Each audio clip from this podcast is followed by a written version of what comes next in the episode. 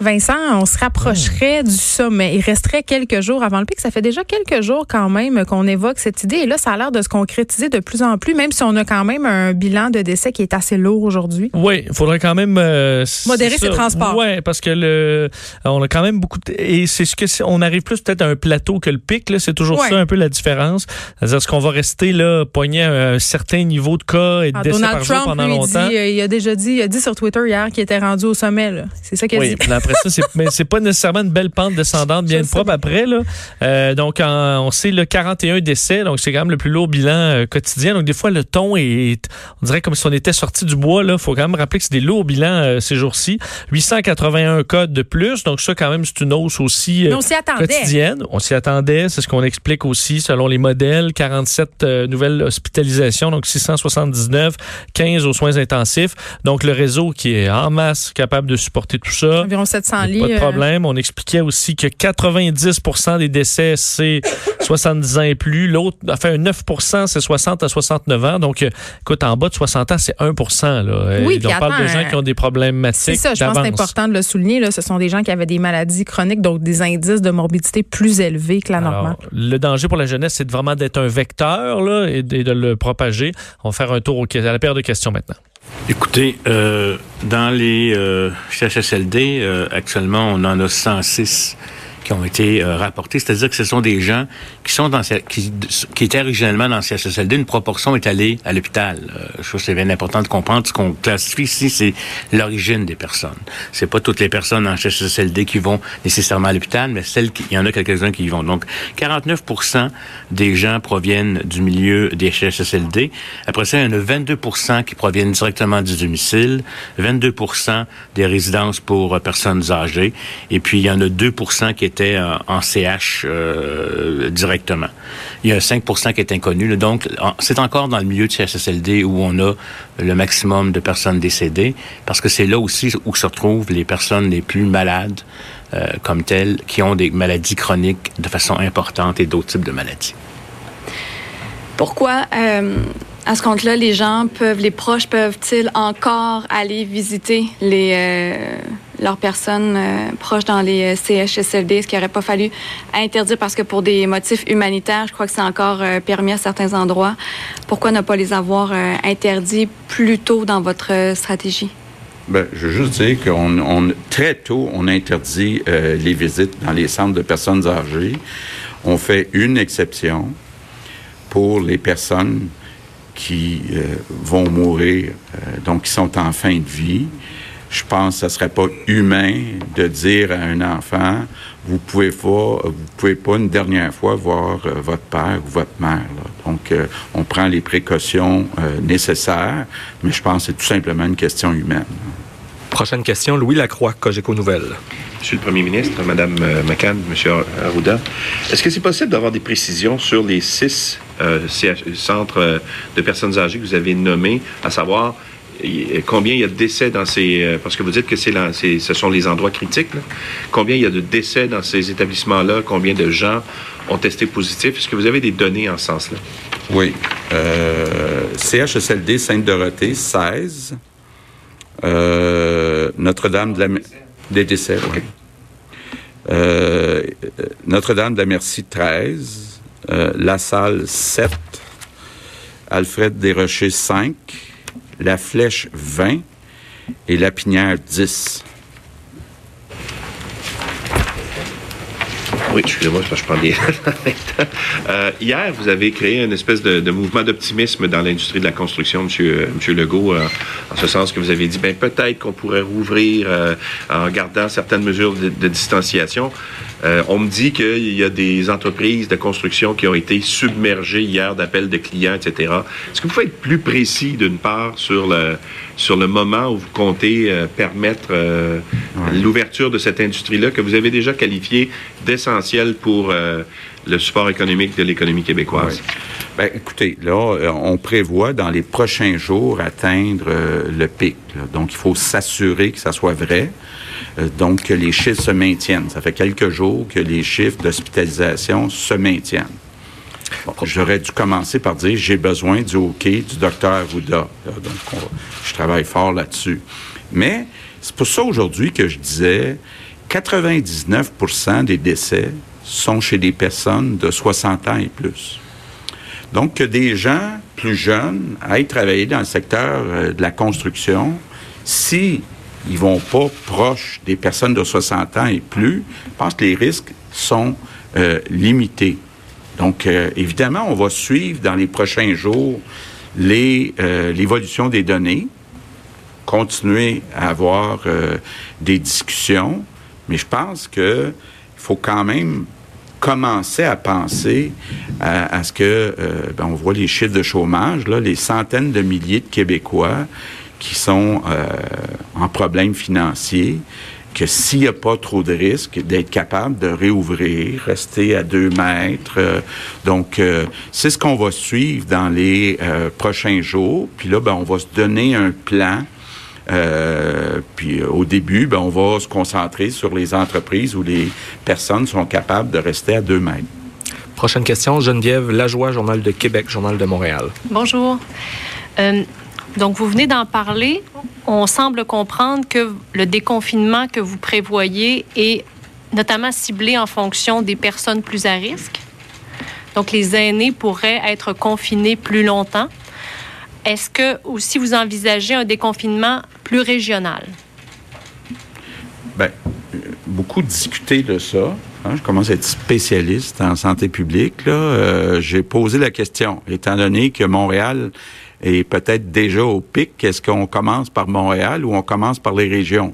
ils m'ont dit que c'est une très bonne question. C'était euh, la, première réponse. Mais ce que je comprends, c'est qu'étant donné qu'il y a plus de cas à Montréal, même si on commence à être sur la pente descendante, on va peut-être avoir plus de cas que ceux qui n'ont pas encore atteint le pic dans certaines régions. Donc, il y a encore un besoin d'avoir plus de données pour répondre à cette question-là. C'est ça que j'ai compris. Vous avez quelque chose? Mais si vous me permettez, oui, votre question est, est, pertinente. On se la pose à chaque jour, mais je voudrais vous dire une chose.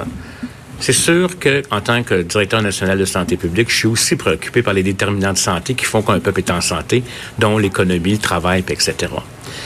Mais il faut faire attention. Euh, on pourra autant on a pesé sur un interrupteur rapide hein, de, de faire une cessation immédiate, décision très courageuse de notre premier ministre. Autant la reprise doit être progressive avec un thermostat ou un réostat de lumière, parce que le danger, parce que c'est pas tout le monde qui été infecté. Si tout le monde commence à ressortir euh, comme tel partout, c'est d'avoir un autre pic. Un pic qu'on aurait évité et aplati dans un premier temps et qui reviendrait. Et puis aussi à avoir des deuxièmes phases. On se souvient du SRAS à Toronto, qui avait créé d'ailleurs l'Agence santé publique du Canada. Euh, le gouvernement s'est fait reprocher, d'ailleurs il n'a pas été réélu. Et, et, et c'est pas une question politique. Les gens de santé publique même ont été euh, euh, questionné là-dessus, c'est qu'on avait pensé, tout était rentré dans l'ordre. Et puis, c'est revenu avec un pic très, très effroyable. Et ça, l'OMS, toutes les organisations internationales nous disent de faire attention à ça. OK? Et je tiens à vous dire aussi que les autres pays qui ont l'épidémie euh, bien avant nous euh, comme tel sont en train de commencer à réouvrir, mais personne va d'une switch de off à on. Et il faut surveiller. Il y a des conditions précises de surveillance de milieu. Puis on va bien entendu réouvrir les chantiers ou les domaines qui sont essentiels au fonctionnement et qui vont aller, je vous dirais, avec des respects de certaines conditions. Donc, il ne faut pas interpréter la réouverture de l'économie ou de certains secteurs comme étant on y va, on revient exactement comme avant. Ça, ce serait dangereux. Et d'ailleurs, il y a des secteurs où il y a du télétravail qui va se faire, des tours à bureau, etc. Et on n'ira pas prendre les, chances parce que c'est impossible à moins que vous quelqu'un me le garantisse, qu'il n'y ait pas de, contact avec aucune des personnes âgées. C'est impossible. Plus on va être en confinement, plus les gens vont être fatigués, vont vouloir relâcher. Mais j'invite les Québécois, les Québécoises qui ont été extraordinaires jusqu'à maintenant, à comprendre ce message-là. En fin de semaine de Pâques, il faut pas faire de rassemblement. Le PM l'a dit régulièrement. Mais on va réouvrir. Et on, veut redonner de l'espoir. La lumière s'en vient euh, au bout du tunnel. Mais on va faire une analyse secteur par secteur, région par région. Puis on va faire des recommandations à notre premier ministre qui prendra les décisions nécessaires. Bon, Vincent, évidemment, euh, ce qu'on retient de ce qu'on vient d'entendre, c'est qu'il faut pas partir en peur avec ces fameuses réouvertures parce que là, c'est vrai, ça fait quelques semaines déjà qu'on est en confinement.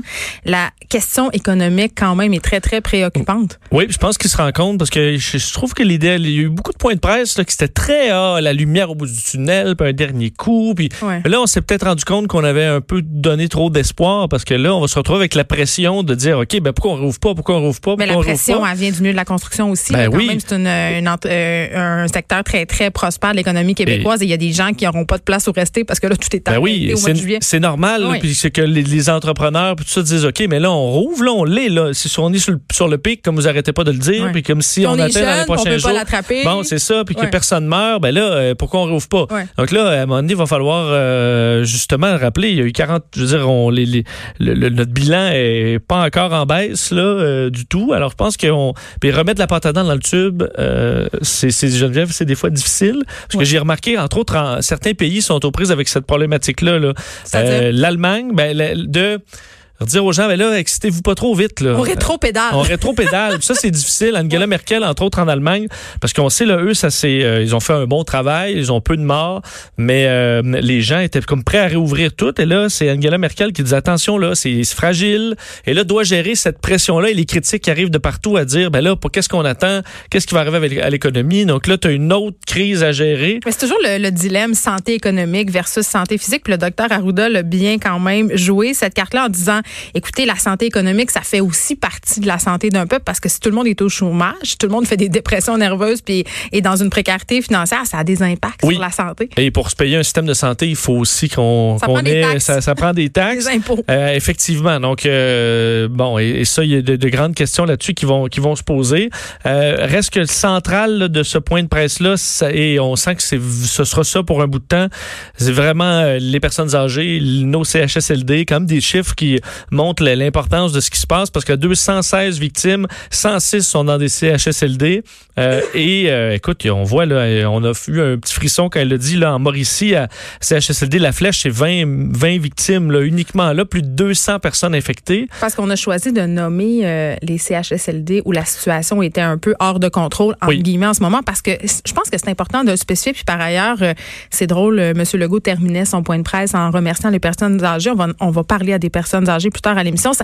Il y a des CHSLD où ça se passe bien. Là. Je pense qu'il faut le souligner aussi. Il faut arrêter aussi de parler juste des endroits où ça va mal, mais il y a des endroits où euh, ce sont des foyers d'infection quand même assez préoccupants. Oui, je pense qu'on voulait les nommer pour que tous ceux qui pensent à leurs personnes âgées qui sont qui n'ont pas été nommés vont être rassurés. Euh, on parlait quand même donc évidemment Sainte-Dorothée à Laval, euh, La Pinière à Laval aussi, deux cas à Montréal, à La Salle et en Mauricie qui sont les six CHSLD où il y a vraiment des gros problèmes. Hmm. on voulait dire pour le reste, qu'on avait donné des gros chiffres à un moment donné là, de résidence et de CHSLD par qui avaient eu des cas, mais dans plusieurs cas, on a réussi à à arrêter là, la propagation, mais dans d'autres, on sait que ça a fait des ravages. Euh, D'ailleurs, on, on, annonçait là, que pour les centres d'hébergement privés, les CHSLD privés, résidences privées, on aura les mêmes primes euh, qu'on offrait au secteur public. là, alors, 8 8 ou 4 avec des primes. alors, ce sera rétroactif aussi donc au, 15 mars. Alors, c'est une bonne nouvelle pour euh, le personnel là-bas. Mais tout ça nous amène quand même euh, à se poser la question, la question a été posée bien évidemment à propos du confinement des personnes âgées qui pourraient être appelé à se prolonger, mais on se demande si on ne devrait pas le prolonger par région, c'est-à-dire, euh, on le sait, les CHSLD qu'on vient de nommer, ce sont principalement des CHSLD dans la région de Montréal, donc on pourrait penser que les confinements, ça sera à géométrie variable. Oui, mais on peut penser à des régions où on a vraiment, on s'est isolé, où on a peu de cas qui vont réouvrir avant d'autres. Ça risque d'être assez compliqué là, comme réouverture, et euh, parce que et, là, on comprend que la jeunesse qui est peu touchée sera impliquée là pour repartir un peu la machine. Nous prépare à à, aller au, front. C'est ce que je sens. Sauf qu'il faut avoir la responsabilité non plus de ne pas se dire, ben parfait, nous, on va se le transmettre en jeune, puis euh, on, va, on va survivre parce que reste les personnes âgées, ils ont besoin d'être euh, nourris, ils ont besoin d'être logés, ils ont besoin de gens qui... Alors, il faut pas que ça circule non plus trop parce que ça va finir par entrer quand même dans une population plus âgée. Puis aussi, euh, bon, on a parlé à des médecins, puis on l'a vu aussi un peu partout dans le monde. C'est pas parce qu'on est jeune qu'on peut pas développer des complications. ça se peut aussi, c'est un virus respiratoire. On sait jamais comment le corps va réagir. Fait ce qu'on retient de ce point de presse-là, c'est qu'il ne faut pas vendre la peau de l'ours avant de l'avoir tué. On doit continuer nous rappelle qu'en fin de semaine, c'est Pâques puis qu'on Oui. va se réunir. D'ailleurs, euh, répéter que, ben, à part qu'on appelle euh, nos parents, Il nos a familles. pleuré. si j'ai Oui, il a, il a pogné le moton en, en parlant de sa mère. euh, Il y a eu un petit moton, je pense, Monsieur Legault. Et c'est normal, c'est un être humain. Euh, Il s'en- à mon avis, il s'ennuie de, de, de prendre sa mère dans ses bras. Donc, euh, on l'a senti un petit trémolo là, dans son point de presse. Il nous le montre bien, son côté euh, humain depuis le début. Monsieur Legault, c'est ce qu'il pense euh, est une de ses forces dans ce contexte-ci. Allons maintenant du côté euh, d'Ottawa, on- où on anticipe jusqu'à 22 000 morts au Canada. Oui, euh, c'était les, euh, les courbes, euh, bon, les fameux chiffres dévoilés par Santé publique Canada, donc euh, aujourd'hui. Et effectivement, on évalue donc entre 11 000 et 22 000 victimes d'ici la fin de la pandémie. On n'a pas donné de date, là, comme aux États-Unis, c'est jusqu'en ça. non, ben c'est ça, ouais, un peu plutôt des chiffres là, de total de mortalité. D'ailleurs, on dit que d'ici le 16 avril, donc la semaine prochaine, on prévoit donc entre 500 et 700 morts. Le nombre de cas au, au Canada qui double à peu près tous les 3 à 5 jours. Alors c'est quand même encore assez élevé, quoi qu'on espère euh, que ça, ça, ça se calme. On se rendait compte aussi dans le point de presse que Dr Tam, euh, eux, avaient déjà des études en 2006 là, qui étaient même très précises sur euh, une éventuelle pandémie là, à travers le monde qui rebondirait ici au Canada. L'OMS s'est qualifié une pandémie comme la principale menace à la santé mondiale depuis plusieurs années. C'est ça. Fait qu'on peut pas dire qu'on a été surpris. La question a été quand même posée à Justin Trudeau sur est-ce qu'on, si vous aviez déjà des rapports il, y a, il y a plus de 10 ans. euh, Vous avez donné des masques de bord. Oui, ben c'est ça. Il explique que plusieurs pays ont été pris de court, puis comment on va prendre, euh, Ouais. euh, on va prendre acte de tout ça. Mais d'ailleurs, dans le point de presse de Justin Trudeau, euh, ce qui était bon, le, segment le plus intéressant, c'est de nous expliquer que le chemin va être long. Là. Alors justement, de pas penser que parce que les, nos chiffres arrivent peut-être à un pic, qu'il faut penser qu'on est sorti du bois. Euh, le sommet, selon lui, d'ici la fin du printemps, mais ensuite là, de reprendre une vie normale, ce sera assez long. On peut écouter Justin Trudeau là-dessus. Pour l'instant, nos systèmes de santé tiennent le coup, mais on est à la croisée des chemins. La route qui va nous mener aux meilleurs résultats ne sera pas facile. On pourrait atteindre le sommet de la courbe à la fin du printemps et la première vague pourrait se terminer pendant l'été. Mais comme la, docteur Tam l'a expliqué, on va probablement connaître d'autres vagues d'infection moins importantes pendant un certain nombre de mois c'est notre, et ce sera notre nouvelle réalité jusqu'à ce qu'on trouve un vaccin. Bon, alors sur ce, ce petit sketch, rire un petit peu euh, euh, le, le sens théâtral, mais euh, donc pas de normalité avant un vaccin. Euh, c'est ce que dit Justin Trudeau. Donc oui, on réouvre en partie, mais on peut refermer ensuite certains secteurs de l'économie ou certains secteurs, tout ce qui est région, bon, des euh, On dit la régionaux. même affaire finalement au provincial et au fédéral aujourd'hui. là. Exactement. le. Donc, il faut faire des deuils de certaines choses, mais en même temps, on va être content de retrouver certaines choses aussi qui vont réouvrir. Mais ce sera en mouvance, disons, je- avec des vagues qui vont aller et revenir, mais on l'espère avec de plus en plus d'outils euh, pour, euh, pour lutter efficacement. Moi, j'ai une question euh, pour toi, Vincent. Je sais que vous en avez parlé un peu avec Mario, là, mais Justin Trudeau, est-ce qu'il va revenir parmi les gens à un moment donné? Parce que là, c'est un des seuls qui gouverne en quarantaine? C'est très spécial. Oui, je, je t'avoue que je peux pas te donner de réponse. Là. On sait qu'il va retourner de temps en temps, se faire une saucette là, dans le monde, mais ensuite il revient en télétravail, là, puis il dit là. euh, Il veut montrer l'exemple. Oui, mais l'exemple, C'est un chef d'État euh, au point de presse de midi, il pourrait très bien être à côté de ses, euh, de, ses collègues qui font les points de presse euh, intéressants où on donne vraiment des détails importants. Pourquoi on le garde là, honnêtement, euh, je- on le saura peut-être un jour, mais c'est un mystère quand même. Parlons euh, du taux de chômage. On a un peu abordé la question euh, tantôt. euh, le taux de chômage qui monte en flèche au Québec, mais partout en Oui. Amérique du Nord aussi. là. Partout en Amérique du Nord, mais effectivement, le Québec, au Canada, du moins, a subi la plus haute, la plus les importantes hausses. On arrive, à, tu sais, c'était le plein emploi là au Québec. On est maintenant à 8,1 de taux de chômage en mars et un peu partout là, évidemment, ça a monté en flèche le taux de chômage moyen au Canada qui atteint maintenant 7,8 et ça va empirer là encore euh, pendant un certain moment. Alors qu'aux États-Unis, on ajoutait cette semaine 6,6 millions euh, d'Américains donc qui euh, qui ont perdu leur emploi et qui ont demandé qui ont demandé de l'aide. Le c'est la deuxième plus forte hausse de l'histoire. La plus forte hausse étant la semaine dernière. Et la troisième étant l'autre semaine avant. Donc, on, a vraiment trois semaines records. 14 millions d'Américains donc qui ont perdu leur travail au minimum. On s'attend à ce que ça continue encore un peu jusqu'à possiblement 20 millions d'emplois avec un pic là, au niveau des pertes d'emplois qui serait entre maintenant et le mois de juin et un coût, là, on sait, qui, qui sera très important. On disait que beaucoup plus d'Américains n'avaient pas payé leur loyer au 1er avril aussi, même problématique que chez nous. Alors, ça devient difficile pour certains, euh, certains de, rejoindre, de rejoindre les deux bouts. Malheureusement, ça sera encore plus qu'hier et moins que demain. oui, ça prendra un bout de temps avant de se remettre de ça. D'ailleurs, le FMI, le Fonds monétaire international, disait que ça allait être un coût à l'économie en hausse le plus dur depuis 1929. Ils l'ont répété aujourd'hui. Et euh, que si on, on, on, ressortait pas rapidement de l'eau là en 2020, 2021 allait être peut-être pire au niveau économique. Donc, ce qui va rester longtemps, ce sera euh, des euh, évidemment des, des, des, marchés très difficiles au niveau économique un peu partout à travers le monde. Très bien, on te retrouve tantôt avec Mario. Vincent, merci. Salut. Les effrontés.